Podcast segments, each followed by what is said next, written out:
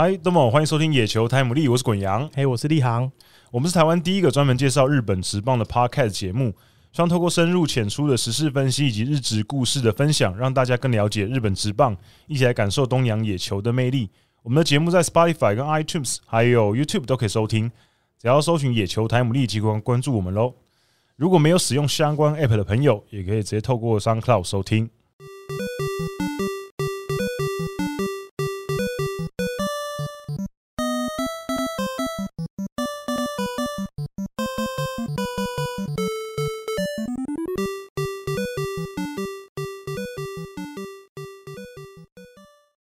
欢迎大家来到第九十四集的野球台姆利。那听到刚刚前面就知道，我们今天有特别来宾。然后今天没有艾迪哥，因为艾迪哥今天呢，他请假一周。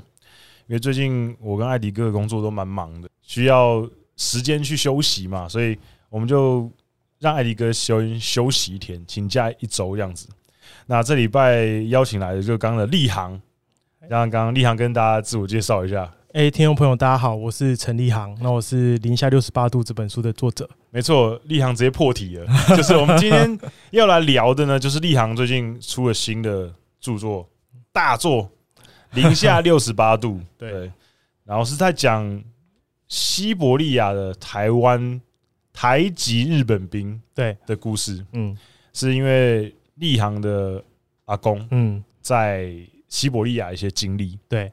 当初从台湾到日本嘛，嗯，然后后来自愿去当兵，嗯，然后去到满洲国当兵之后，在战后没办法马上回国，嗯，竟然被苏联载去西伯利亚啊，对，以为上了火车是有机会可以回回国的，结果是通往更北方，对，那啊这一集呢，主要会是就是跟立航聊这一段有关呃西伯利亚的这些日本兵也好，或是。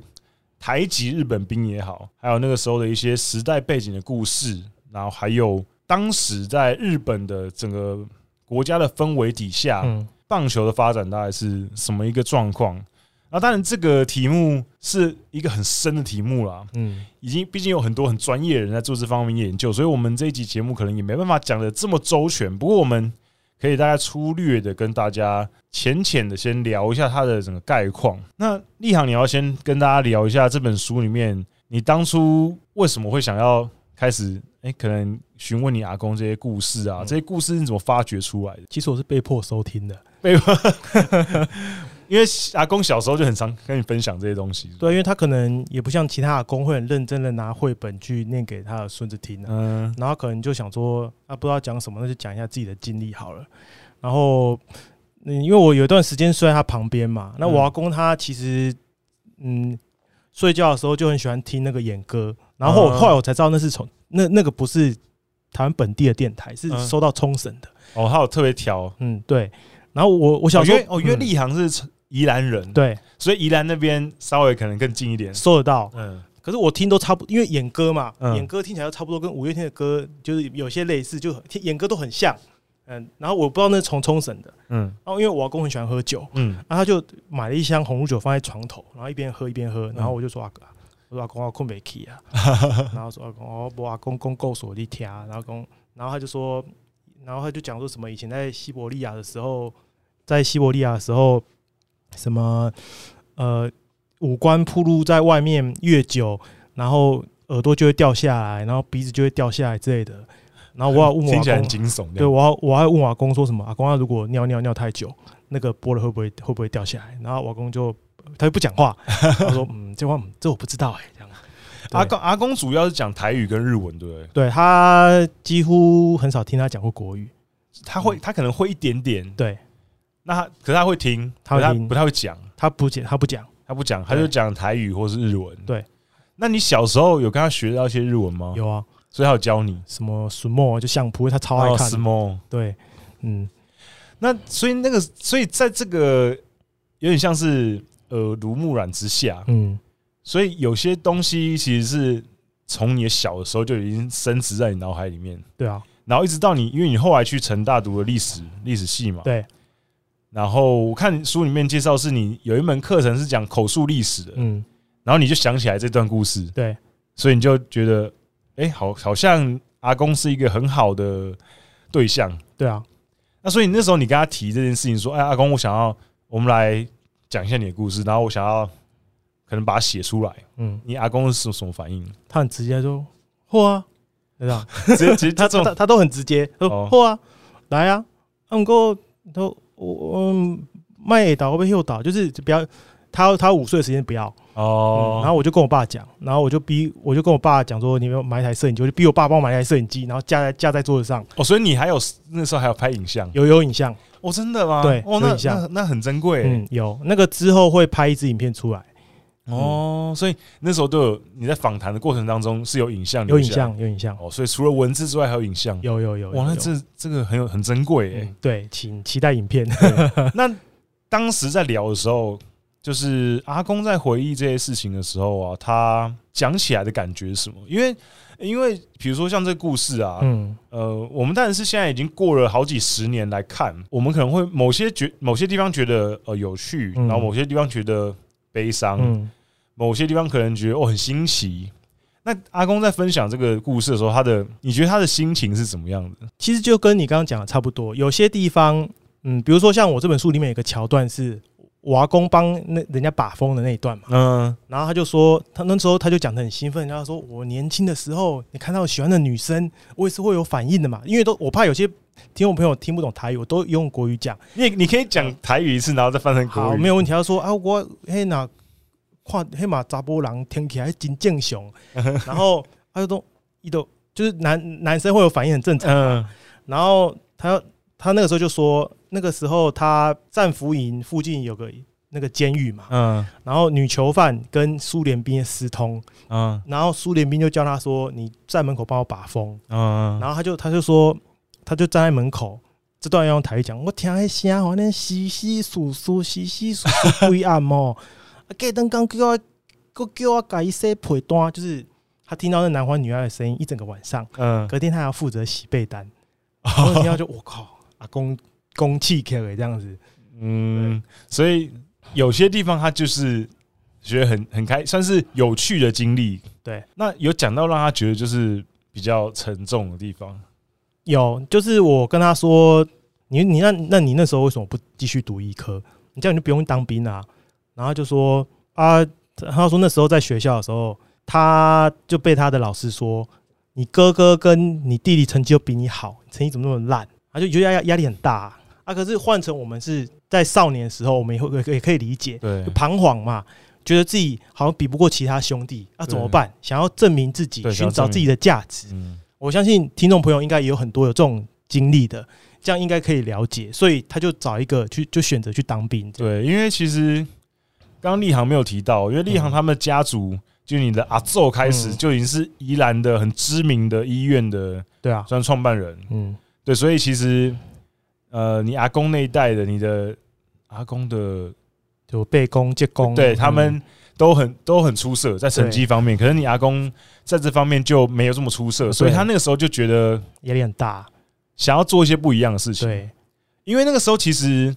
日本人是没有强迫台湾人要从军的嘛？可以不进去啊？对，可以不进去。可是你阿公自己去报了那个干部班嘛？对，那个全名叫什么？又忘了。陆军特别干部候补生，那个就是等于储备，有点像是预官，是不是？有点像预官的感觉？不是，也不是，也不是，类似 RO，我也不能说类似 ROTC。可是听众朋友可能年轻一点，不知道 ROTC 是什么，应该不知道，应该不知道。就类似日军的储备军官。嗯，那他的优点是。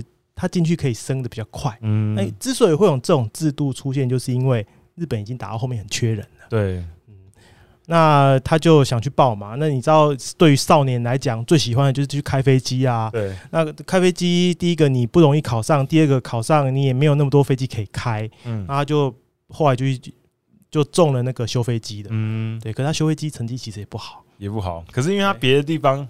有被发现，比较细心一点。他好像打杂是他的专长，打杂专长，内务对内务，对对对，当兵的内务，跟内务要做得好，其实也是不容易。我觉得不容易，不容易，因为其实就是在那个时候下啦。因为你看，比如说后来，嗯，我们这个年纪当国军来那个，对国军来的时候，其实其实我们就觉得那时候当兵其实有蛮有些地方蛮苦的嘛。那更别说战战还在战乱的时候，其实国军有一部分是受日本陆军影响，因为后来我们知道有那其实白团是后来战后那个蒋介石聘请来的日本陆军军事顾问，其实他是制定台湾义务役制度重要的一群人，就基本上我们的。我们的制度有一方面是参参照参照他们的，对，有一部有一部分参照，还有一部分就是参照苏联，不然怎么会有政战这种？哦，对，这你这样听你讲，好像很有道理。对啊，就有些有些感觉真的很像是，就比较不符合台湾人或者是华人的那个，嗯，会想出来的制度。好像单兵战斗教练，我记得就是他们。想的，我确我我印象中是这样。你说拔草车风向那个，对对对，就是什么什么那个左右七敌，对左右七敌，土然后什么土工器具哦，这种什么敌路财哦，这种对，有趣哎。那所以当初阿公那时候在满洲国嘛，对不对？他去了之后，我去满洲国那时候他已经是整备兵，对。然后从日本过去满洲国，然后过了一小段安逸的日子嘛。对，就是因为那时候天高皇帝远的，因为那时候虽然说日军节节败败退，可是大部分的，就是美军的军力嗯都还是针对在日本本土嘛。对，所以满洲国相对来讲是比较没有人在理他，没有空袭。对，可是呢，北边的苏联其实蠢蠢欲动。嗯，所以到直到后面日本其实已经投降了。嗯。苏联还是没有放过满洲国那边的日军嘛？他们还是继续继续继续进攻。应该说他们厉害，就是在于说，他们早知道日本要投降了，他们赶快对日本宣战，在丢长崎原子弹。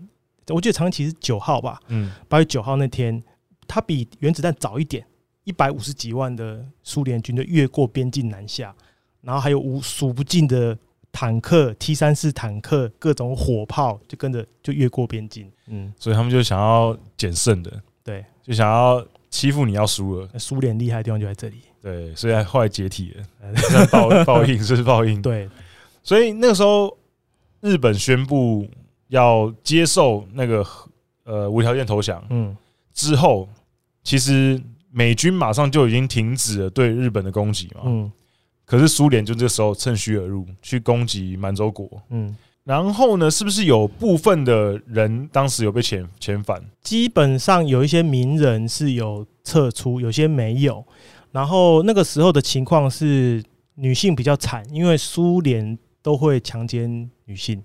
然后有的地方是他们会集合起来找性工作者给苏联兵用。嗯，然后希望他们不要去。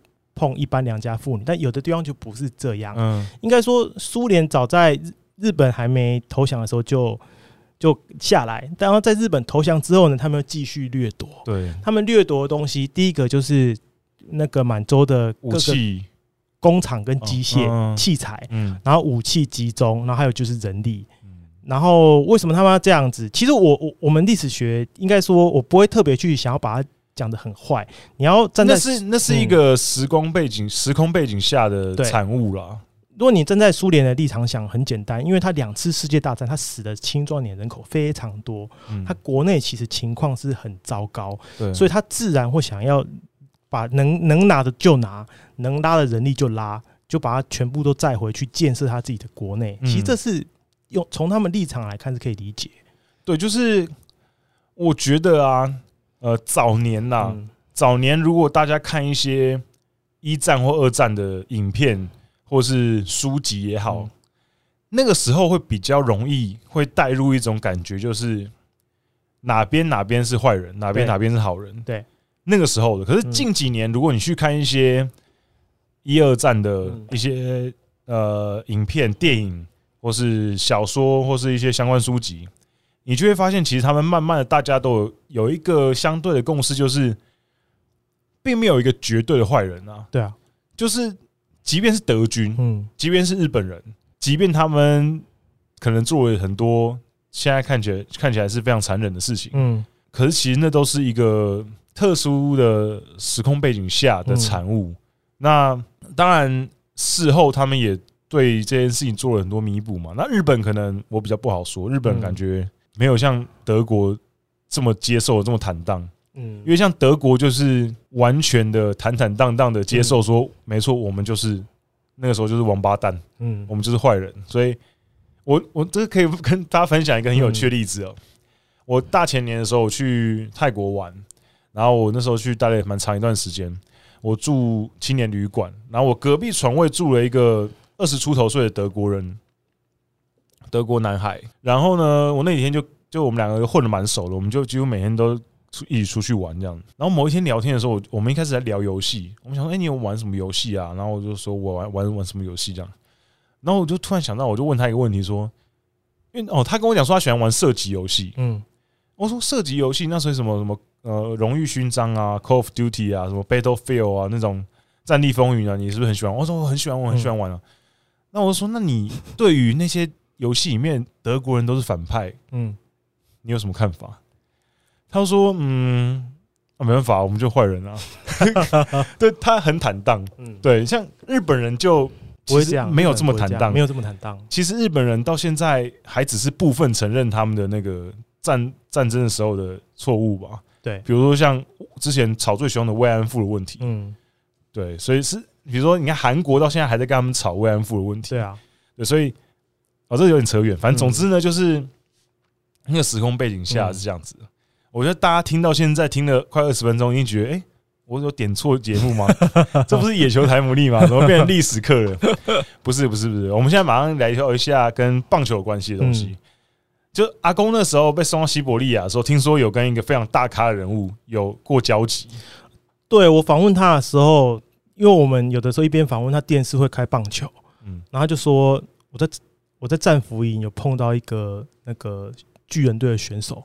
叫做水原茂，然后我那时候不知道水原茂是谁，虽然我是支持巨人，然后就 Google 了一下，然后我就拿完，我就用笔电，然后拿维基的照片给我阿公看，然后我我阿公就很惊讶说：“你怎么那么快就可以弄出水原茂照片？”对，就是他。然后我我我就跟阿公说这是电脑，然后反正我阿公怎么教他用笔电，他都他都他都用不会，他就说这个画面怎么跳这么快？我我这个他又不懂，然后就跟我说他在战俘营里面看到，因为。日本人那个时候大概都一百六十几而已，我查了一下，水原茂有一百七，比他们高一点。现在来讲，其实还是矮的，可是，在那个时候算高的。但那时候算高，因为你知道，像东乡平八郎跟后藤新平这两个人都没有一百七。东乡平八郎这两个人其实蛮矮的，水原茂算很高。嗯，那他我就他就跟我讲，我就有印象。就后来我开始写这本书之后，我就去查了一下水原茂他到底是被关在哪里。也真的是同一个地区，可是因为他们那个地区很大，那。水原茂那时候在那里，其实是负责修铁路。因为一个人他不可能有在西伯利亚有可能会画好几个战俘营。嗯，对对，会被迁来迁去，会被迁来迁去。然后所以说，他就刚好看到水原茂。嗯，我我那时候觉得好酷。结果我之前写书的时候，我就买去买，就是日方有寄一本给我阿公，叫山下敬夫的。那个一本回忆录，这回忆录蛮酷的，就是山下敬夫他是也是西伯利亚一流者，就是被俘虏到西伯利亚的那个日军。对，他回到日本之后，他利用每天通勤的时间画一幅画，然后就画了很都用钢笔画。嗯，然后他之后就集结出书，里面就有一幅是他们在西伯利亚打棒球的那个场景。那然后那个主审是水源茂。哦，真的啊，对，你想想看，你假设你被关到一个地方，好，我们打个比方，好，你去国军里面当兵，然后你呢，然后你的你打棒球比赛，然后你主审是恰恰，哦，这种你不觉得很很很梦幻吗？对，梦幻，很，很奇怪，对不对？怎么在这个地方碰到他？恰恰当主审，对，然后他那个比赛，因为西伯利亚你要哪里弄棒球，他们就是用皮把它缝成一个球，嗯，然后去削那个真正最原始的白桦木。因为我们现在球棒不是用白桦木，对不对？他自己削的棒子，对对，他白桦木那个四周营区外面就有，取之不尽、用之不竭的白桦木，然后我们就用白桦木削个类似棍棒这样子，然后在战俘营里面打，然后所以，所以都很原始，很算是很克难，很克难。然后垒包是用布剪成那个，其实就有点像我们现在在卖的简易垒包哦，就这样铺在地上。然后山下敬夫先生在那一场还打了一支越过宿舍，在两个房房中间掉下来，然后跑到，然后是二连安打哦，真的。然后水原茂还颁奖给他打几奖，你想看你打一你在国军里面打一打，然后恰恰颁奖给你哦，你打几奖这样子很很特别，很特别。因为水原茂他那个时候呃，应该怎么说？他那时候去到西伯利亚的时候，他已经是非常有名的棒球选手了。对啊。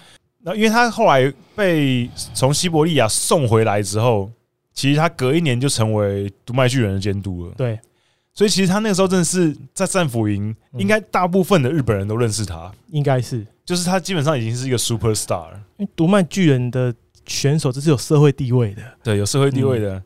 如你如果说是其他队的，可能还很难讲。可是独卖巨人，嗯，绝对是全国知名的，没错。对，那所以那时候你阿公讲到这个时候，可是阿公那时候跟人一起打嘛？他应该是没有，他没有，他没有。嗯，所以阿公会看，就是当观众这样，当观众。所以他后来回来的时候，他一开始接触到棒球运动是那个时候吗？我觉得他应该是在学生的时候就有，就有。只是他学生的时候比较喜欢看相扑。OK，很特别，因为他曾经，那那阿公有学过吗？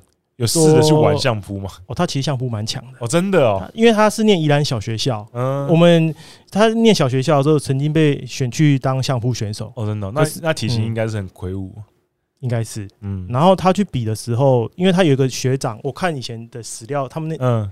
那个学长好像当天七连胜了，所以他完全没有上场的机会。哦，是啊，对，那他后来到东京的时候，是因为他住在宜兰医院院长夫人的家里，嗯，然后他知道。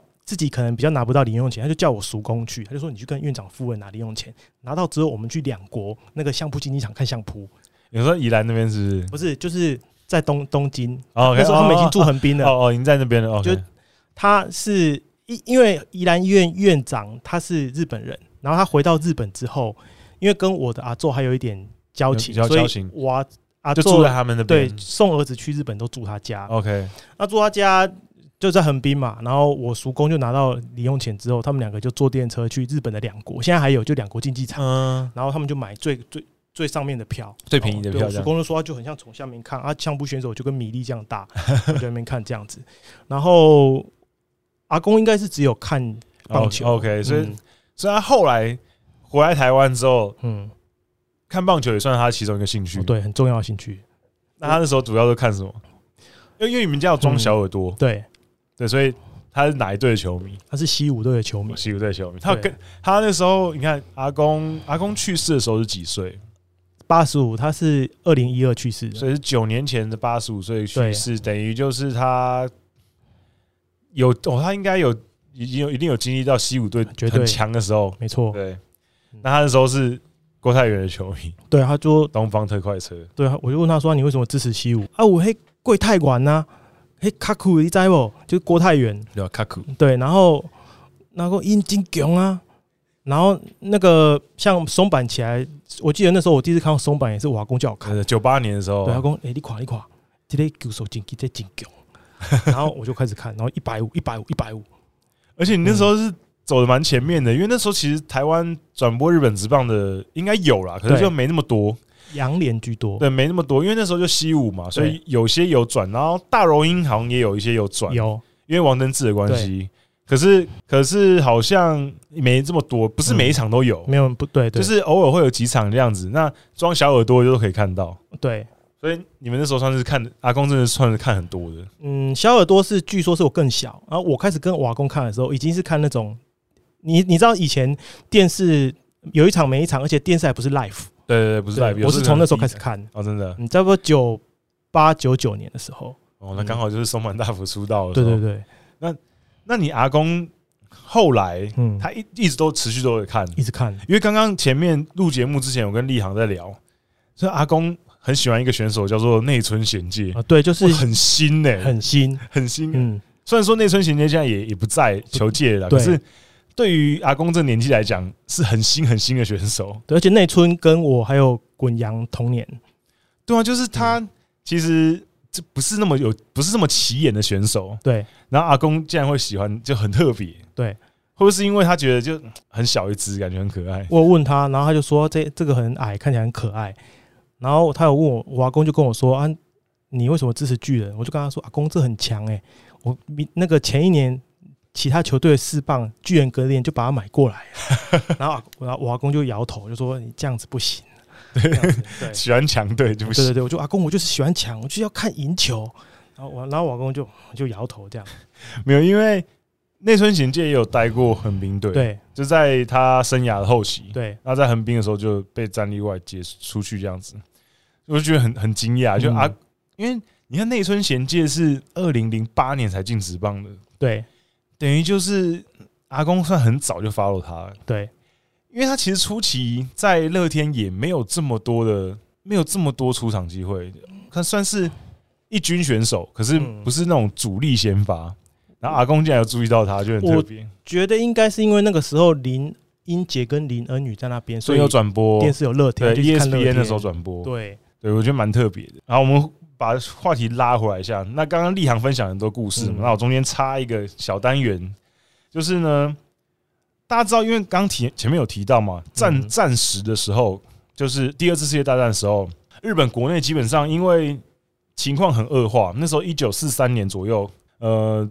战争越来越白热化，然后日本基本上可以说是节节败退。对的状况下，其实日本国内的状况非常差。嗯，那基本上已经应该已经接近民不聊生了啦。嗯，如果大家有去看一些呃介绍日本当时国内状况的一些影片也好，漫动画也好，我蛮推荐大家去看一个在世界的角落发现你，发现我忘记了。在世界的角落，啊不，谢谢你在世界的角落找到我。哎，对对对对，这个动画很特别，嗯，就是它是在描述二战时期的日本平民的生活，嗯，他基本上没有什么太多的在讲战争的东西，就是你不会看到有人在打仗啊，枪林弹雨什么，可是他更多的是在讲日本当地的平民百姓在。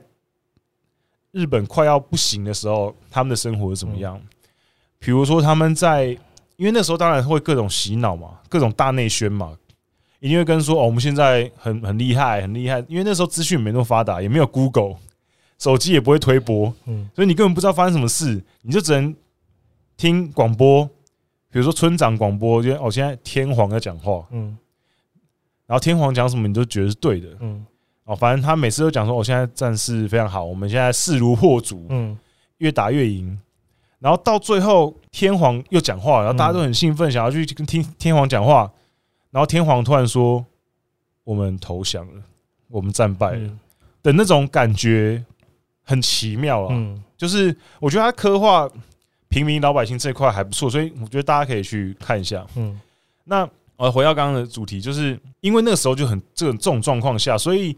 呃，很多娱乐项目其实也是终止的，嗯，比如说像那时候的中学的，比如说比赛，棒球比赛，然后大学的比赛，什么基本上都没有在打，都市对抗赛啊，东京六大学，比如说早庆战那种，就全部都停了，嗯，可是唯独是职棒比赛还有在打，可是呢，职棒比赛之所以能够打，也是因为很多棒球相关的关系者就持续奔走，嗯，说服政府，然后。找到一个折中的方法，让这比赛可以继续打，让人民有一个至少有一个依托吧。嗯，那可是，在这种情况下，要打棒球，多多少少会有一些问题。嗯，第一个最大的问题就是，呃，当时日本跟美国是敌对国嘛？对，棒球是敌对国的运动。嗯，那我们要打敌对国的运动，那我们势必要至少让它不要这么像敌对国的东西。对，因为比如说像那时候。当然，一开始当然因为是美国进来的，所以各种东西、各种棒球用语一定是英文外来语。比如说，play ball 就是 play ball 这样子。嗯，那可是你在那时候不能讲，不要不能讲英文。嗯，所以有很多很有趣的用语，我可以大跟大家分享一下。在那个时候，全部变成日文。比如说，现在大家比赛开始就直接 play ball。嗯，可是那时候不能讲嘛。嗯，就开始讲哈基梅。嗯，就是日本的开始。嗯，就讲哈基梅。好球，通常就是 strike，然后 two strike 这样子，也是英文嘛。那时候不能讲，不能讲 strike，所以要讲一轰一轰，只是一本两本，就是一好球两两两好球。那三振也不能讲 strike out，嗯，也要用日文讲，所以就那个时候用 sole m a d e 嗯，就是到这里为止，嗯，到这为止的意思就是你被三振了，嗯，奥斗也不能讲。因为奥斗也是日文，那是英文嘛，所以用日文讲就是 “hike”，嗯，就是奥斗的意思。然后呢，还很有趣的是，因为啊，就是它有一些特殊的规定。我我刚刚讲的是用语嘛，那除了用语方面，其实有很多规则方面，就比如说一些平常大家习惯的棒球规则。可是，在那个时候，因为违反了一些，应该怎么说，就是他们觉得这东西不符合日本的武士道的精神，所以变成不行，不行这样子用。比如说，我讲一个比较大家比较可能比较知道的，比如说第一个，但之前我们节目上也聊聊过很多次，衣服上面的汉字是全部要变汉字，不能用英文。比如说 Giants，嗯，全部换成巨人，所以那时候巨，对，所以那时候巨的衣服大家都很印象很深刻，然后。板神啊，什么的都要用汉字，都不能用英文。然后呢，还有就是不准长球，就是有时候会有一些长球战术啊什么的。可是那时候我特别规定说不准长球，因为违反武士道精神。嗯，我们武士道就是要光明磊落。对对，所以不能这样做。然后盗垒也不能写叫盗垒，他们那时候要改成夺垒，因为盗，嗯，我们武士是不会盗东西的。嗯，我们不，我们不偷东西。我们用夺的，对，所以就夺垒。然后呢，因为要就是宣扬武士刀那种战到最后一刻的精神，所以从第一局到最后一局呢，不准换人，从头打到尾。嗯，先发的九个人从头打到尾，不能换人，你就要站到最后一刻。然后还有就是接接着上一个规则，因为我们是。有武士道的精神，我们要站到最后一刻。我们不能输的不能气馁，赢的也不能放放水。所以，即便打完九局上半之后，对手已经确定没办法超过我了，九局下半还是要打，只是要打完。对，这是要把往死里打，嗯，打到这比赛真的结束为止。就有这些很奇妙的规则。那当时其实还有更多很很荒谬的规则了，因为毕竟当时呃日本国内，当然他们那时候军国主义的关系，所以其实对于这些野球工作者来讲，其实是应该说极尽刁难之能事啊。嗯，因为毕竟那时候军国主义熏陶下，很多人当然会你在国外打仗输了，嗯，你自然会可能有点像是迁怒国内的一些人嘛。那国内竟然有一群人。哦，你们在打敌对国运动，那我当然要弄你啊！嗯，所以其实那个时候蛮多人因此可能被被抓啊，被抓去关啊，或者是反正就是那时候战争时候会发生一些事情。嗯，所以后来战争终于结束之后，因为其实后来后来职棒还是有稍微中断一小段时间的，在嗯呃战争后尾期尾四五年的时候好像没打。对对对，最后是最后一段时间的时候，就是还没有丢核弹之前。的大概一年左右，那时候没比较没有在打，就是有停赛。嗯、那后来打完之后，其实最先恢复开打的其实是东京六大学联盟。嗯，呃，我没记错的话，第一站应该是早庆战。哦，就是早庆战就是在对啊战后之后恢复的，比职棒更早恢复的。对，所以其实应该怎么说？那个时候日本那一些棒球工作者，其实他们就是保持着一个希望给大家还是有一点力量嘛。嗯、那还有就是。就是想要打棒球，很单纯。可是，在军人的眼里，当然一定不会这样想啊，就是一定觉得哦，你这个东西不不对这样子。所以，其实那个时候有很多比较悲伤的故事，可是也有很多很有趣的故事。那立航，你平常因为你之前也有读完在台在成大读完历史所之后，你后来读完硕士，嗯，因为我记得你的硕士是在写医生的嘛，对不对？对，台湾的是日治时期去中国的台湾医生。对，所以你后来读完这个，这是你的硕士论文。对，然后你后来去东京去当东大去当了一年的研究生，育成选手。对，育成选手。所以研究生，研究生这有点难跟听众朋友解释。我如果大家可以用育成选手的概念来来理解，那我是想要变成编制下的选手，没有成功，所以我就回来台湾了。对，因为就是大家可能就台湾比较没有这个制度，就是。呃，日本如果你要读一些研究所的话，尤其是博士，嗯，硕士其实也有啦，可是博士可能更需要。对，就是你先挑好一个大学，然后挑好一个教授，嗯，然后你可能你还没有确定进去哦，可是你选了一个教授之后，你就问教授说：“哎，教授，我可不可以跟着你做研究？”嗯，然后教授说：“哦，好，可以。”的一开始的时候，你就先当研究生，嗯。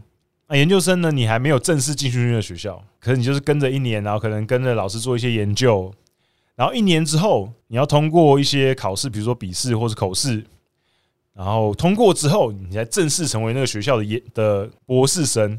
对对，所以立航那时候他是还是在研究生阶段。对，如果哦，我我想到了，如果对于就是日本的 idol 比较有研究，比如说你喜欢 AKB 的，对，你应该就会知道研究生是什么意思。嗯，就是还没有正式入团的人就叫研究生这样。嗯，立航，你觉得就是你在研究阿公，因为我刚刚提到二战的时候的棒球嘛，嗯。你在在找阿公的这些资料的时候啊，有没有一些文献，嗯，跟可能比如说跟棒球有关的，然后你看到你觉得很有趣的？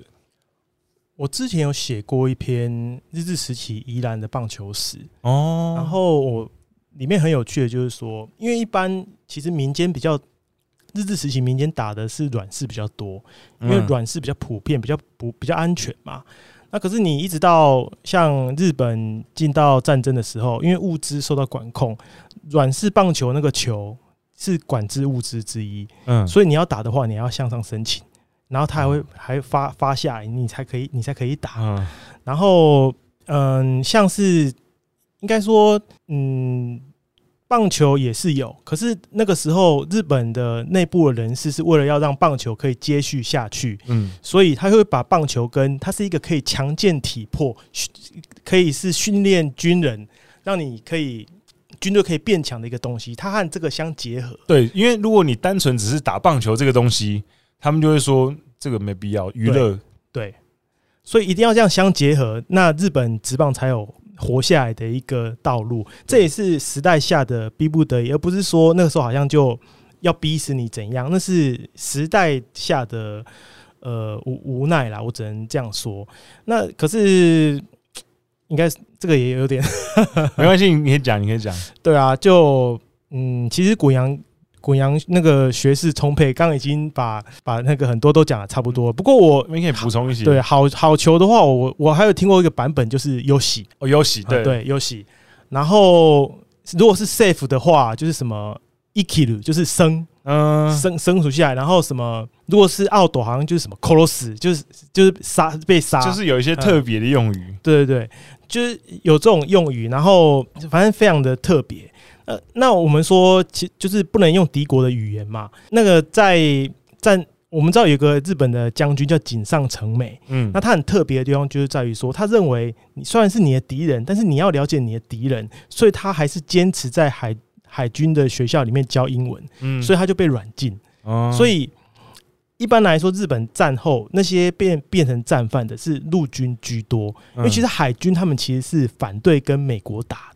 嗯，对，所以海军的将领大部分其实都比较没有事情。OK，嗯，对，所以他们那时候，因为其实战争里面常会听到这种，就是有一些二战后来故事当然很多，嗯，其实就有听到，其实不是每一个人都这么的，就是想要好像在前线这样子，一定要杀敌无数这样子。对啊，对，所以其实有时候大家是逼不得已的嘛。而且我说，而且我说真的，到最后。就到最后打到最后，我相信其实很多前线的士兵是，他也已经有点不太知道他为什么而打了。嗯，对，所以其实就会发生很有听过很多，就是其实两边的士兵可能碰在某些地方可能碰到了，可能也不会一定要杀人你死我活，可能就各自放对方一条生路这样子，所以也是很特别。那其实我们再延续到下一个话题，就是其实，在那个时代下面，像。一航的阿公在西伯利亚碰到水原茂，嗯，那其实除像水原茂这样的选手其实非常多，对。那其实不止西伯利亚，有些人可能被派去了南洋，嗯，有些可能在中国，有些当然可能留在日本本土。那这些人的命运其实一旦有活了回去的，那像水原茂这种活了回去的，那当然也有战死沙场的。泽村，对，像泽村就是最有名的例子嘛，他当时如日中天。然后被征召入伍，而且重点是他一开始还第一次去，第一次去的时候还没死，嗯，是第二次的时候去才死。那他之所以会第二次去，是因为他第一次去打，然后被回来的时候没有死嘛，嗯，可是因为受重伤，嗯，所以他其实回到巨人队的时候，他已经不太能投了啦，肩膀受伤，所以他就被战例外。那被战例外之后，当然你就变成赋闲之人嘛，嗯，赋闲之人那。但国军需要你，你又又去前线打仗了，你就会收到次子，日本的召集令，一张红色的。对，所以他在一九四三年的时候就被战例外，被战例外之后呢，四四年他又再被派去战场上面。那四四年的同一年的十二月二号，他那时候应该是要去菲律宾的时候，在船上，他的船被美国的潜艇击沉，所以他就算是死在了台湾冲啊，嗯，台湾冲那边，所以。但后来日本球界听到这个消息，就当然都是很悲愤啊。嗯，然后后来就是战争结束之后，就开始把最佳投手这个奖项叫做泽村赏，因为泽村他战死的时候他才二十七岁而已。对啊，非常非常的年轻，就是也很可惜啊。那个时候在那个时代下面会发生这种悲剧。嗯，那还有一个就是井浦将，井浦将，井浦将也是跟泽村一样。嗯，在四四年的时候，那时候是二度被派出去，然后也是在菲律宾的时候，然后就战死了。所以其实像这种在海外战死的日本球员，其实非常多。还有那个我书里面有提到那个定者博美。OK，所以就其实那个时代下面啊，即便是职棒选手，像泽村那时候已经是非常出名的选手了。嗯，可是你还是必须要去打仗，这就是非常现实的事情。对，当然只能说后面。因为这战争结束了，然后大家好不容易就又恢复正常。因为四五年的时候，就日本职棒先暂时终止没有打。那后来战争结束之后恢复。那其实我们刚刚讲的，大家比较说是战前跟战中的时候的事情。其实我觉得，如果你对这一段历史有兴趣的话，有很多书籍是在讲战时的时候。嗯，就像比如说我们刚刚讲，在世界角落找到找到我。那个是讲战时的时候，那或者是立行的书，嗯，零下六十八度是在有点讲战后的故事，因为战后他们在战俘营，那时候虽然没有打仗，嗯，可是他们在战俘营过了一段很艰难的生活，因为像立航的阿公是待了三年，两三年，对啦，对，然后呃，有些人可能待几个月，嗯，就回去了，对。有些人其实待更久，嗯，因为我看到资料是说，有些人甚至是到一直到日本跟苏联恢复邦交之后才回到日本的。一九五六年，对，就是整整十几年的时间，就这中间就慢慢撤，慢慢撤，慢慢撤，可是一直没有一次很干脆的撤完。对，因为会那么晚。才回日本的，主要是以前关东军的高级的干部啦，嗯，像是关东军的司令，比如说山田乙三，然后还有原田鱼郎这些高级的呃将官。那呃，其实应该说，嗯，这些日本被俘虏的人哦，他们大概一九四七、四八年、四九这三年是高峰，嗯，然后他们的搭的船其实都是日本紧急从各地收。收过来的船，对，因为像瓦工搭的那台水木帽也有搭过，嗯，然后如果大家有去看水木帽漫画，你就那个《昭和史》里面就有水木帽他去拨那个船壁，然后那个船长叫他不要拨，然后船长说：“你这个船这个船会浮起来，本身就已经是个奇迹了。你只要鱼雷从旁这个船旁边过去，这个船都有可能会沉。可是呢，这艘叫信浓丸，信浓丸它其实是。”战争时期，日本民船里面一条很幸运的船，嗯，那这个船又活到战后，然后一直没有被击沉过。对，然后在水源茂这个我，你看他水源茂做的时候，船壁就已经剥落了，嗯，然后过了五年之后还在瓦工，然后这个船载两千人，算是很猛，很猛，这船很猛。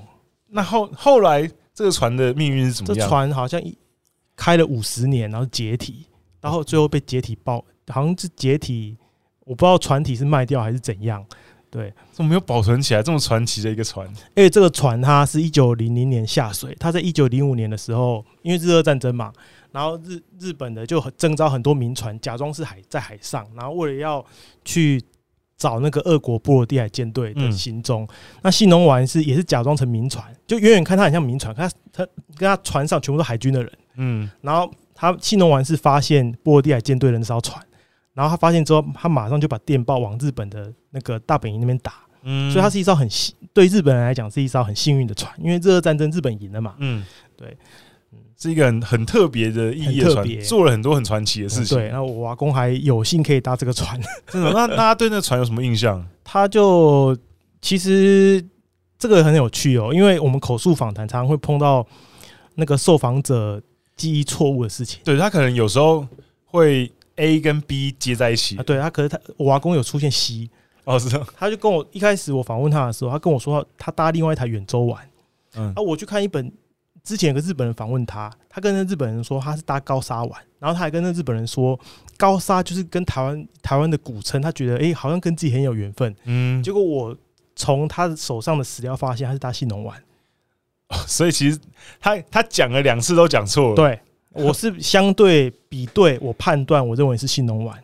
哦，还有一些佐证可以佐证它其实是搭信浓丸。对，因为远州丸前后的日期不对。哦，因为那个时候哪哪一班船进来，哪一艘船什么时候进来都有记录。哦，因为因为因为我看你的书前面就是你的前那个序的部分，嗯，有一个你们的院长，他有提到一个就是那个当时出入境会有一个东西叫做旅券啊，对，就是很像现在的护照，对。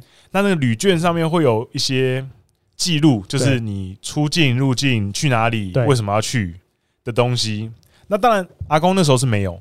因为嗯，有些人是没有嘛，就是，可是那个东西就其实是一个很重要的依据，你可以看到一些呃很珍贵的史料，这个很有趣哈。因为刚刚那是因为是徐雪徐雪姬老师的文章，嗯，那旅券基本上是比如说我们在日治时期从台湾要过去到中国，嗯，啊，比如说厦门，我这一定要旅券。好，那那你要要怎么有办法？你要去到厦门，然后你不用旅券呢？哦，很简单，你要先到日本去，然后再从日本走朝鲜。朝鲜走陆路，你就从东北一路从北方的陆路一直走到厦门，哦，你就不用，你就不会用旅券，靠太远对吧？就是用这种方式，真的有有些人会利用这样子，哦，就是绕一大圈，对，为了想要规避不要用旅券这个东西，嗯，也不一定，但是就是大家都知道这样子，你不会被记录到旅券里面，对。对，所以其实我我也是看那个老师的那个序，我才知道，嗯，就是中研院现在有一个旅券的一个搜寻的，对。系统，嗯，你如果你家里面有可能你阿公或是你阿祖，对，可能有接受过日本时候的教育，嗯，然后你听说好像阿昼或是阿公以前可能有当过日本兵，或是可能有在日日据时代，嗯，有到其他地方旅游什么的，你可能有一点点依稀印象，可你不太确定的，你也许可以找那个系统，对，打你阿公或者阿昼的名字，嗯。也许可以搜寻到说啊，原来他在什么时候时候有去过哪里哪里哪里？对，但那个不是这么全。就像立航刚刚讲，他可能用其他的方方式去的。对，就像比如说那旅券系统，就绝对找不到立航的阿公去过西伯利亚这件事情。因为当兵他不会出现，他主要是比如说去对岸经商，嗯，或是对岸视察，或或者是去东南亚要干嘛的时候，他就会骑在上面。对，所以其实那个还蛮有趣的。我看我看到的时候，我觉得好棒哦，就是。现在有这种东西，因为听说那个东西是从呃日本那边拿回来的嘛。我去英国哦，真的，因为那个是当初那些资料，当然是因为随着日本统治结束，他们就全部带回日本了嘛。那最近几年，中研院那边有开始跟他们把一些资料拿回来，这样子。我我负责去印，我可以分享一下怎么 哦，可以啊，可以啊，就是。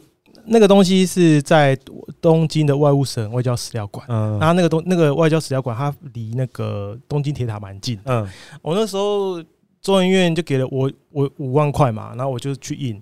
那我印的时候，我就用那个微卷机，微卷机就是我大家可以 Google 微卷机长怎样，我不太不不太难，不太好解释。嗯，那微卷机我去了两次，那我第一次呢，我就发现那个油墨味道很臭。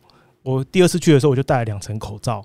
我从早上九点一直印到四点，然后我那边有三台电脑嘛，我我我三台电脑都用过，因为有一台投投，因为印印一下你要投钱嘛，嗯，第一台可能我投到那个钱箱整个满了，然后 然后那个阅览室的人就说：“那你要不要？那你就换下一台。”嗯，那我下一台的时候，你可能纸没有了，印到纸没有，然后那种补纸你换到下一台。啊，然后再换到下一台的时候，又又坏掉了。哦，这机器过热，我就这样三台轮回。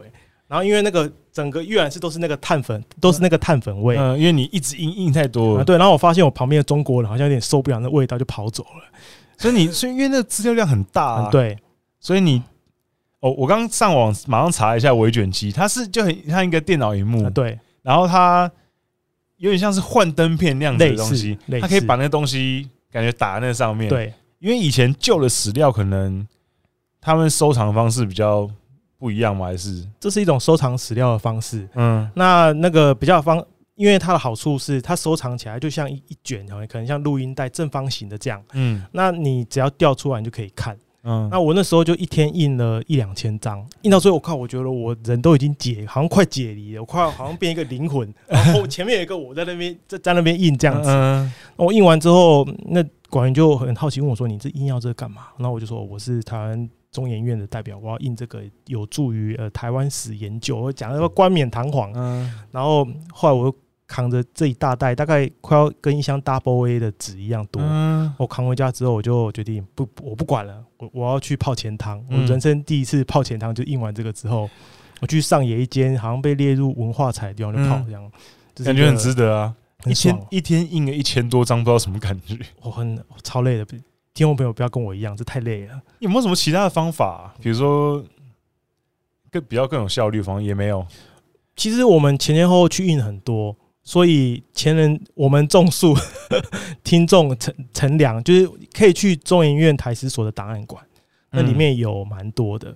那里面你就是可以一页一页看，你就比如说会看到这个人他的姓名，他他的他的出生地是哪里，然后他要去哪里，然后目的是什么？嗯嗯，这样我觉得这很酷诶、欸，很很清楚诶、欸，真屌，就是他连他要去干嘛，嗯，都有。这个很厉害耶，虽然他有的时候他写的跟他实际做的不一定一样，会说谎这样子。因为我是研究去中国的医师嘛，嗯、那我就知道有些医师他写是他是去玩，可是他实际上要去开业，因为那些医师在台湾没有牌，嗯、他不可能跟你总督府写说我要去对岸开业，这一定不会过的啊。嗯、那他就写说他去看亲友。OK，可是我，可是这个名字我知道他是去开业的。OK，所以你有被你识破对，对，对我有识破，还蛮爽的，成就感。看到你很熟悉的名字这样子，对对，所以其实就蛮蛮特别的啦。嗯、我觉得其实大家可以有没有没事可以去看一下，因为其实我个人是我是外省人啦。哦，对，所以其实我就比较没有这方面的呃背景。嗯，因为我有我阿公跟我爷爷都是从。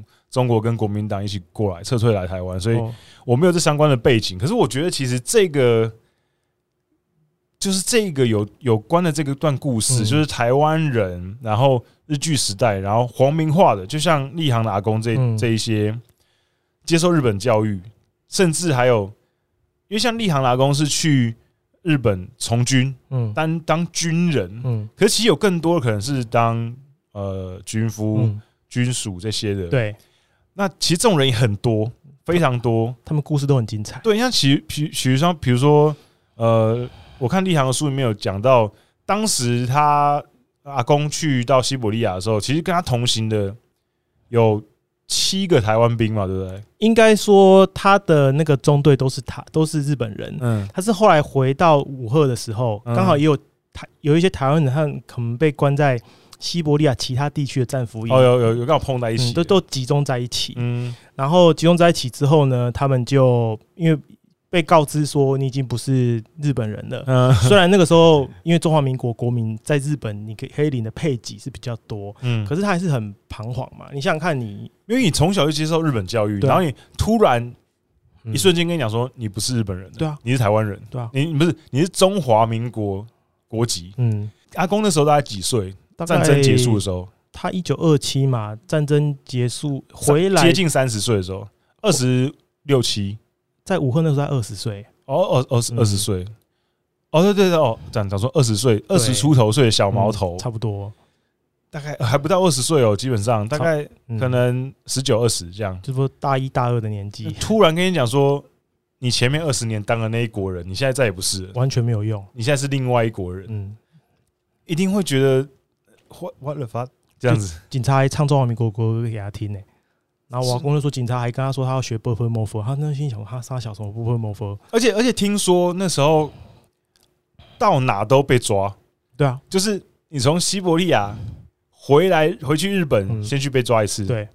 然后好不容易搜完之后又把你送去送来台湾以为到家了就在台湾又被抓。对。因为又有又有不同的关系。哦这个过程哦嗯，其实这个是可以理解，因为那个时候大家都很怕，很怕共产党。嗯。嗯，然后又一群又从西伯利亚回来的人，嗯，而且我阿公是四八年到，对，因为他们在战俘营里面其实有苏联有对他们洗脑，可是我阿公就不鸟他。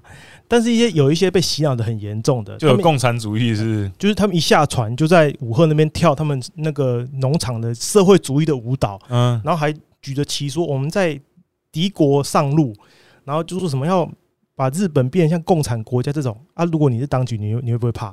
那怕爆啊，怕爆，嗯，对，然后所以会瓦工他们虽然说是比较早，可是还是沿路就是受呃美军的宪兵、国民党的外事警察。其实都是一直刁难他们，对，因为就很怕嘛。而且那时候他们不会讲普通话，所以都会有很多语言上的问题。嗯，对，所以语言上的问题，再加上大家对他们的的算是身份的质疑，对，所以造成就是他们其实回来也是靠地方士绅不断的奔走，嗯，才帮他们哦，终于回到家了。因为幸运刚好同行的有一个家里在瑞芳开煤矿公司，对对，还好还好有有利人士，对。如果没有的话，搞不好还没办法这么顺利。对，说不定那那我那我问立航，如果啦，我说如果，嗯、因为像阿公那时候是因为有有利人士奔走，所以最后终于辗转回来。嗯，那你在研究这段历史的时候，那如果有那种真的就像被送送送送送，然后他不让他回来的，那最后会去哪里？一定有这种人吧？我觉得有一个可能性就是，如果他同行没有这种有钱的人，他还是会被台湾同乡会救出来。嗯，但是可能比如说停留在上海的时间也会更久。嗯，又有可能是要在上海打一些工，存一些钱，或者是碰到更多的苦难，才有机会回到台湾来。OK，那我之前有看过其他访谈记录，是有些人就会可能一直往下跑。也不一定是像瓦工这种被俘虏的人，有的时候可能是在中国那个国共内战的时候，他跑回跑来台湾。嗯，有的人可能几个台湾人就去雇一雇一艘帆船，嗯，然后帆船真真的真靠谱。然后他们，我看到一个访问记录，就是因为那个好像是我学弟的阿公，嗯，然后他们是雇到一艘帆船，然后那个帆船好像跟海盗有勾结，然后他们就把那个船长打了一顿之后，就就是。好像船上的另外一个成员就想办法把船开回台湾，就就那种各种那个就是超级冒险，就是海贼王的一个过程。海贼王 航向航向伟大航道这样子。对，我我想知道是阿公到时候他那时候回来，嗯，回来来到终于回到台湾的时候，二十出头岁，嗯，他有跟你分享他那时候的心情吗？他就说终于回到家乡了。他话不多，可是他。言语之间，我可以感受他的，感受到他的落寞。嗯，因为他那时候就说，本来是想要呃穿着陆军的军服，很挺拔、很帅嘛。后来让自己的爸爸看到自己说，虽然没有办法念医科，可是也自己找到自己的一条路。可是没想到是这样。嗯，然后呃回来的时候，他连闽南话也不会讲，他完全只会日文。他走在路上会被人家误误认为是琉球人。所以他，哦，他他回来。也不会讲，他闽南话完全忘光，他只会讲日文。哦，真的哦。对，主要是后来又又再就再学起来。后来就是我们我们知道战后其实呃，应该一九四五年就是日本日治时期结束的时候，民间其实会出现很多那种补习教材，嗯，就教你学国语的。然后很很多，我自己手上其实有几本，因为我在收这种东西，嗯、所以我大概知道是怎样的情形。大家可能会用补习或者是去上课。那我阿公，你看嘛，你晚学学那个国语的时间也晚人家好几年。嗯，后来其实是那是因为好险，他生在一个很好的医生家庭。嗯，然后他知识水平比较高了。对，嗯，所以就慢慢的就把这些东西补起来。对，可他不喜欢讲中，不喜欢讲普通话。其实我第一次听他讲国语是我大三的时候，我有一个香香港室友来我宜兰玩，所以他必须要跟他讲普通话，要不然他真的听不懂。对，因为我跟他约在我阿公住的地方，然后他先到，可是我怕我阿公跟他没讲没法沟通，结果我一到，我就看听到我阿公用很日语腔很重的国语讲啊，你你好，你你你找谁？这样我说我说阿公你要供，我说你会讲阿公。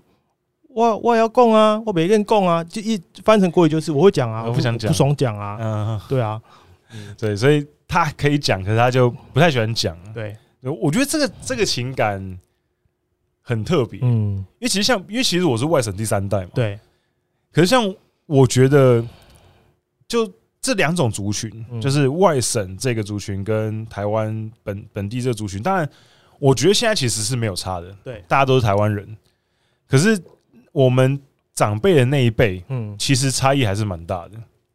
他们那个历史背景，对，我相信台湾的政治大家也都看过，就是基本上也就是这两派嘛。对，所以嗯。而且外省也要分，外省其实有分很多地方。对，外省其实也有分，比如说东北那就不一样。东北你要要大家要记得，之前是满洲国。对，所以当呃整个国民党来台湾的时候，有台湾人跟东北的人，有的时候是比较能够沟通的，因为他有的会讲日文。嗯，就连呃，应该说像我之前，我现在住永和嘛，我巷口有一个老伯，然后之前那个他跟我说他是沈阳那边的人。嗯。然后我我他会讲一些日文吗？他会讲，嗯。然后那个老伯就是因为我常去那边，因为他太太开理发厅，嗯。然后理发的时候，那个然后那个老伯跟他太太，因为因为老老伯支持郭台铭的，然后他那个太太是支持那个韩国语的，然后他们两个就为了郭台铭跟韩国瑜那边吵架，嗯。然后老婆就说：“那个你不能支持这个，这个这他们的立场不代表我本人，跟也不代表滚阳。”然后后来我就跟老婆说。呃，伯伯你好，我阿公也在东北，那他以前是关东军，然后老婆就关东军，关东军好啊，关东军。嗯，可是后来我没有机会一直访问他，那伯伯过世九十几岁，哦，真的，哦，我觉得，我觉得这种这是那个时代背景下产生很多不同的人，对，就是很，我觉得是一个有点混乱的时代，对啊，你可以碰到，比如说像立航的阿公，只会讲日文的台湾人，嗯。或是你可能在另另其他地方可能会碰到只会讲日文的韩国人，嗯，朝鲜人那时候可能是朝鲜人，然后你可能会遇到讲日文的中国人，嗯，然后可能讲中文的日本人，嗯，之类，就是那时候造就了很多各式各样不同的人，对，然后很多一群人就聚集到台湾来，嗯，对，所以台湾我觉得是一个，我不知道大家。刚刚这样子听了一个小时，我们讲这个历史课，大家什么想法？因为其实像我当初上礼拜，我就是敲好立行这礼拜要来聊天的时候，我就购入了立行这本书嘛。嗯，零下六十八度。我一翻前面，因为我看看，因为我通常看书哦，我不太，我已经很久没有看，就是非工具类或是非。杂志类的书比较少了，因为平常看工具书跟那种杂志看很多，就比较没有时间看书。最近，然后立行这本书算是我最近少数拿起来看的书。谢谢。然后我通常我看书的时候，我就一定会从头看到尾，就是我是属于那种从序开始到目录，我每个字都不会漏过。因为有些人可能不会看序嘛，因为可能觉得序嗯没没什么好看，我就直接看内文。可是我是属于那种。序也是会看的，然后我刚刚提到那个吕劝是那个你们的那个徐雪姬老师，对，所长是吗？嗯，对，他写的序。那哦，我那时候看出来说，哦，这个老师就是哦，一一看就是学者，嗯，就是字里行间充满了学者的文笔这样子，所有引经据典这样子。然后我觉得可能有些人看起来会觉得有点文绉绉的，因为老师写，老师连写序都很像在写论文的感觉，就是有条有理的，然后这样子。一行一行，然后呃有凭有据的。可是我看的时候，我必须要说，可能如果对历史有兴趣的朋友在看的时候，可能会跟我一样的心感觉，就是我看的时候，我其实很很兴奋，因为因为我看到老师开始讲哦旅券的东西，然后说旅券是什么，然后看看哦原来跟护照一样哦，原来我可以去查到二战时期那时候日据时代台湾的人去出国的一些资料，他去干嘛，他叫什么名字。我觉得这件事情是一个足以让我觉得很兴奋的事情，因为我平常兴趣是很喜欢看纪录片，嗯，然后我很喜欢看一些历史的东西。我觉得你可以窥探到一个离你很久远的时代的人他在干嘛，嗯，我觉得是一个很酷的事情。我觉得立航自己在研究这些可能台湾史的东西，你应该很常有种感触。比如说你翻到一个史料，嗯，会让你觉得很很很兴奋的啊，对，就是你找到一个。算是你之前可能都没找到的东西，嗯，对吧？所以这我觉得我的感觉就是这样子。我那时候翻的时候，就是哇，一直一直有新的知识进来。所以我觉得，如果你对大家如果对于台湾历史，对于这这个二战时期，可能台湾台籍日本兵在海外的一些有趣的事情。因为其实这本书并不全然是，虽然说书本的封面就写说能活着就好，嗯，可是其实它里面也不全然是这么负面的情绪啦，嗯，就像立强刚刚讲的，其实也有一些有趣的事情，对啊，那也有开心的事情，那也有。因为阿公那时候去的时候，其实年纪非常小，对，所以其实一个虽然说后来才口述的历这段历史，可是你可以看到一个很年轻的男孩子。因为阿公那时候去读那个预备校的时候，其实才十四岁嘛，嗯，十四十五岁是吗？你说去受训受受训的时候，对，新训哦，差不多他一九二七四十，不知道十七十八岁这样，就是高中生左右的年纪，对，所以你看一个年轻的小男孩。嗯。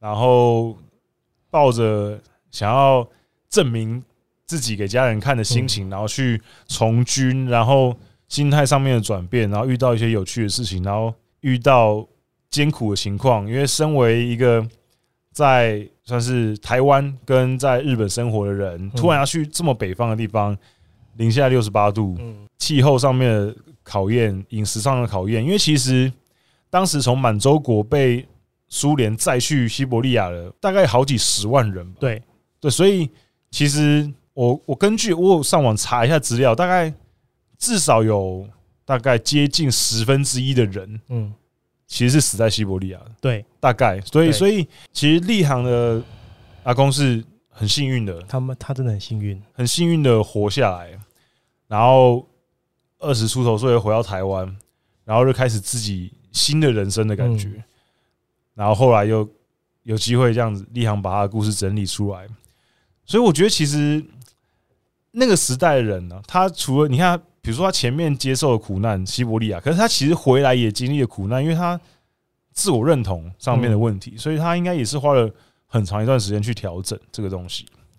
那我想要回到刚前面那边，就是立航，你可以分享一下，就是你。可能在收集一些资料的时候，比如说这写这本书的时候，你收集资料的时候有哪些资料是你收集的时候觉得印象很深刻的？比如说，像我们如果各位听众朋友有幸想要，就是有心想要研究日治时期的时候，因为日本人他们有个特色，就是他们很喜欢，他们很喜欢组团体，嗯，然后这团体里面都会都会发行一些汇报，嗯，那所以瓦工他们那个那个战俘营那个收容所到。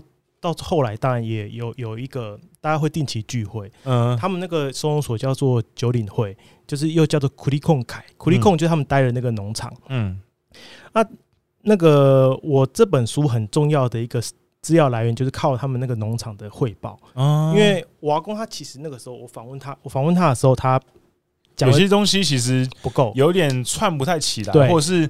可能他记得前半部，可是后面有点忘了之类的。那我是靠着其他的其他人的回忆，我就很细的去看他们那个战俘营的资料，我就知道说他们到底是什么时候到哪里上车，然后是什么时候到那个泰瑟特。那后来，嗯，因为我们知道战争结束之后，很多待过西伯利亚的人，他们又重新回到那边去。对。因为阿公也有嘛，阿公他没有，但是他的、哦、没有他的那个战友有，那里面就有记载他们战后又回去当地的一个一个情况。那这些其实都蛮有趣，而且因为那些资料都破破烂烂，可是你拿到手里，那个那个重量是发抖，哎，对对，那个会真的会发抖。然后还有就是我阿公他有有的时候也会在里面投稿，他就说什么啊，他现在身体越来越不好啦，然后怎样怎样怎样的，而且。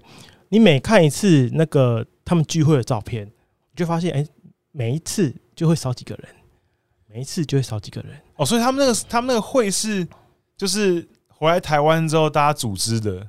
应该说那个会成员大部分都在日本，因为他然后他是唯一的台湾成员。哦、OK OK OK、嗯。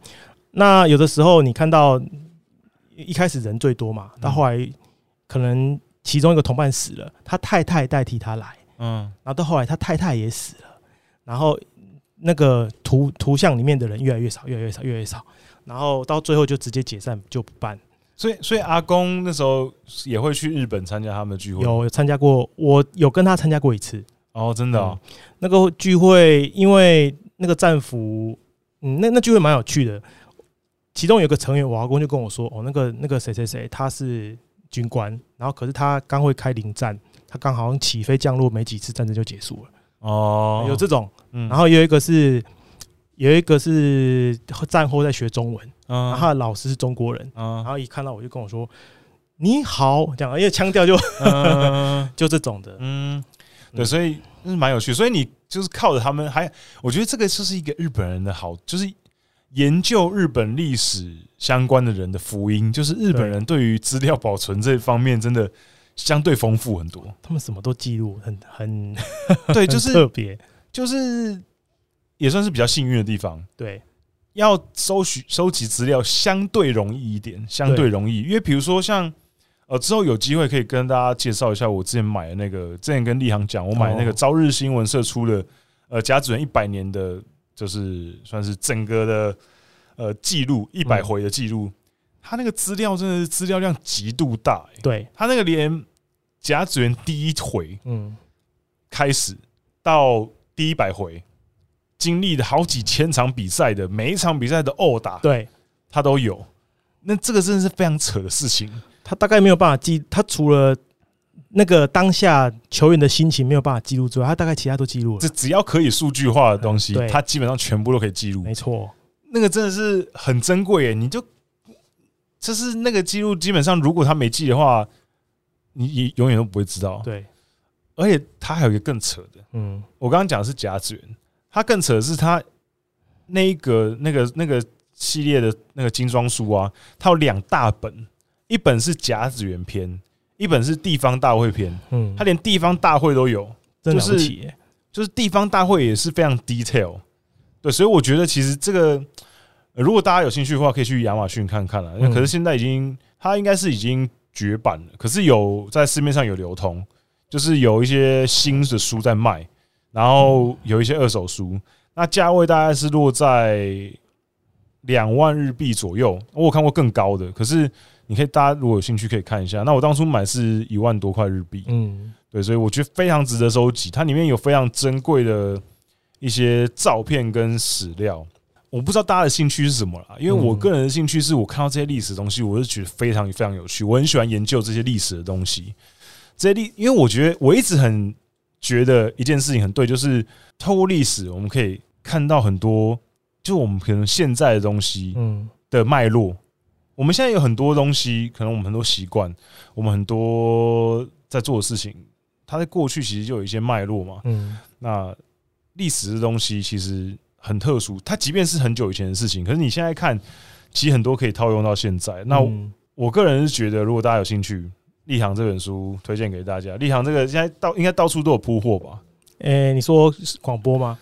不是我说，我说那个书到处都有铺货吧？哎、欸，对啊，各大书局，然后各大网络书局跟实体书局，博博客来、成品都有，然后实体书店也有。嗯、对，因为我今天特别去成品多买了一本，因为我自己有一本，然后刚两又买，今天又买了一本，然后两本都给立行签名。嗯，所以我们今天节目呢会抽出一本送给大家。那其实我觉得这本很好读啦，因为其实。并不太，并不厚，算是薄薄的。嗯、对，但那我觉得应该正常人读书的速度，应该一天可以读完。嗯，对，所以我而且里面有非常多很珍贵的照片。对啊，这有些也是我收藏，像明信片，然后还有瓦工的那个一些文书。因为比如说，既然里面还有就是立行的阿祖的照片。对啊，因为现在谁会有阿祖的照片呢？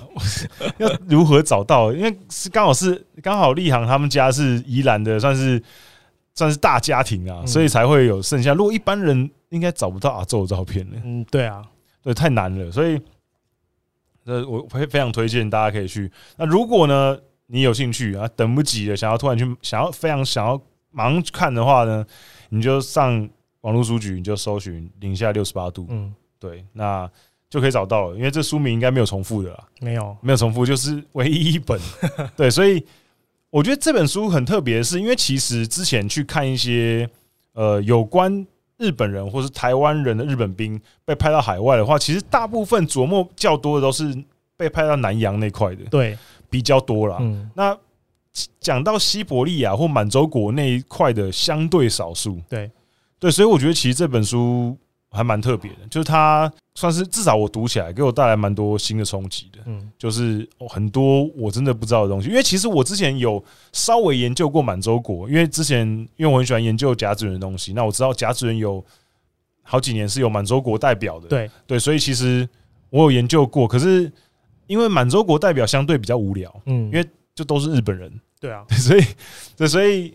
当然，其他地方，朝鲜啊、台湾啊，其实那时候大部分也都是日本人呐。那当然，大家最最知道就是卡诺。对对，卡诺那时候，呃，因为有台湾人跟汉汉有汉人跟原住民，嗯，比较特别啦。可是其实当时哦，大家但卡诺是大家很有名，大家都知道。可是其实当时就是在台湾还有派球队去参加甲子园的时候，其实最常去参加的是台北一中啊。嗯，台北一中就是现在的建国中学。对啊。对，其实台北一中是当时台湾最强的学校，嗯，卡诺并不是最强的学校，只是刚好那两年他们有就有去这样子，然后有打到准决赛啊，嗯，这是呃台湾代表最佳成绩，对，因为记得我记得好像朝鲜跟满洲国代表都没有这么好的成绩过，基本上都顶多赢一场两场就没了，对，对啊，对，所以我觉得。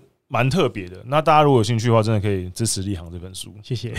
好，那今天也是聊得很开心，嗯，大家也上了一堂历史课。